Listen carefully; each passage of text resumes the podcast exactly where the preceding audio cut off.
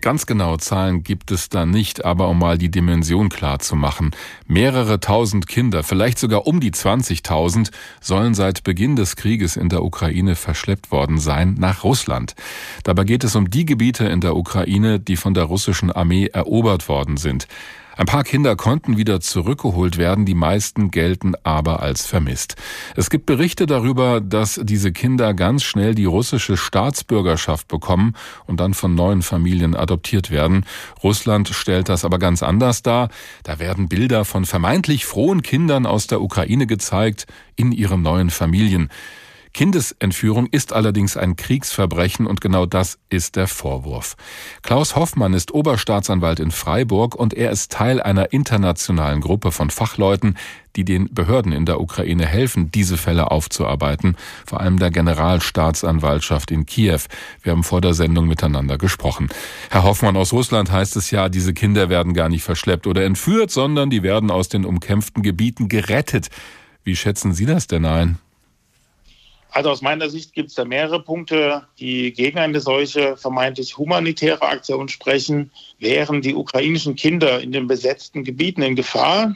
Wenn es darum ginge, wäre es der russischen Seite in den meisten Fällen ohne weiteres möglich, einen humanitären Korridor zu schaffen und die Kinder in die ukrainisch kontrollierten Gebiete reisen zu lassen, also zu ihren Familien. Mhm, und nicht Richtung Russland zu bringen.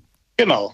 Sollte jetzt im Einzelfall das vielleicht tatsächlich nicht möglich sein, und die Verlegung der Kinder aus Schutzgründen erforderlich sein, nehmen wir das mal an, dann wäre es jedoch nach internationalem Recht zwingend notwendig, anschließend umgehend einen Kontakt zu den Angehörigen herzustellen.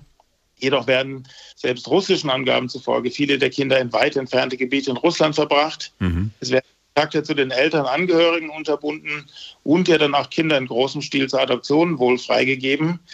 Und obendrein bekommen die Kinder russische Pässe, werden gezwungen, die ukrainische Sprache, Kultur, ihre Identität zu leugnen.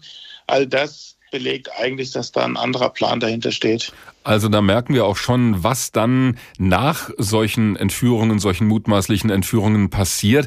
Aber wie fängt das denn an? Also was konnten Sie da in Erfahrung bringen? wie so eine Entführung vonstatten geht. Denn die Kinder, würde ich ja vermuten, sind ja eigentlich bei ihren Familien untergebracht in der Ukraine, oder? In der Regel sind die, also in den besetzten Gebieten schon auch noch mit den Familien zusammen.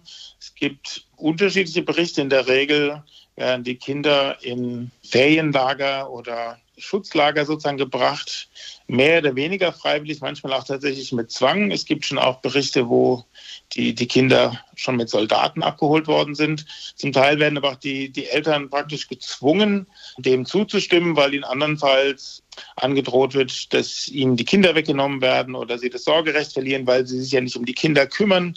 Hm. Also da gibt es verschiedene Konstellationen, aber meistens beginnt es damit, dass die Kinder ein, zwei Wochen in irgendein solches Lager noch in den besetzten Gebieten verbracht werden und dann aber ähm, entweder innerhalb der besetzten Gebiete nochmal verlegt werden oder dann doch eben auch nach Russland verbracht werden. Und da bricht in aller Regel dann spätestens der Kontakt zu den Familienangehörigen auch komplett ab. Jetzt helfen Sie ja den Behörden in der Ukraine, diese Kriegsverbrechen aufzuklären, zu denen eben auch Kindesentführungen gehören. Wie gehen Sie da vor? Das ist natürlich tatsächlich im Augenblick relativ schwierig. Im Augenblick kommt es entscheidend auf die Angaben der, der Opfer und der Familien an. Allerdings muss man sagen, dass zumindest ukrainischen Angaben zufolge ist es derzeit erst gelungen ist, rund 370 Kinder zurückzuholen, von mutmaßlich mehreren tausend Kindern. Mhm. Aber klar, das sind dann zunächst einmal eben die Berichte der, der Kinder nach der Familienangehörigen von zentraler Bedeutung, die man entsprechend zeitnah sichern muss. Zum anderen sorgen wir mit dafür, dass auch die öffentlichen Berichte von russischer Seite zeitnah gesichert werden. Also Sie versuchen schon beide Seiten da auch entsprechend mit einzubeziehen.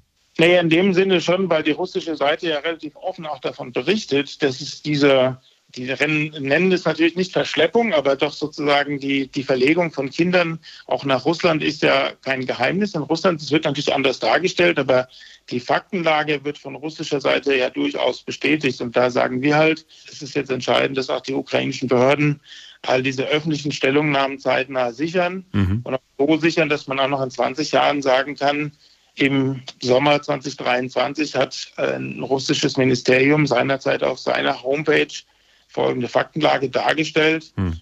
das halt mit entsprechenden technischen Möglichkeiten heute so sicher sichert, dass man eben auch später feststellen kann, das ist kein Fake, sondern das kam tatsächlich von einer russischen Seite. Das ist, glaube ich, ein ganz wichtiger Punkt, wenn Sie sagen, da müssen auch erstmal die ganzen Berichte und Daten gesichert werden. Sie sind ja auch hin und wieder selbst in der Ukraine, wenn ich das richtig verstanden habe. Also da reden wir ja auch über eine juristische Arbeit, die Sie machen.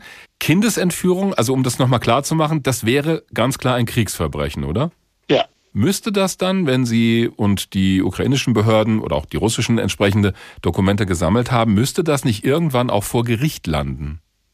Klar, das ist der Hauptzweck der, der ganzen Ermittlung, ist natürlich irgendwann die Verantwortlichen vor Gericht zu stellen. Mhm. Die Hoffnung haben wir, auch wenn es im Augenblick nicht danach aussieht, als würde man in, in absehbarer Zeit Täter aus Russland vor Gericht stellen können.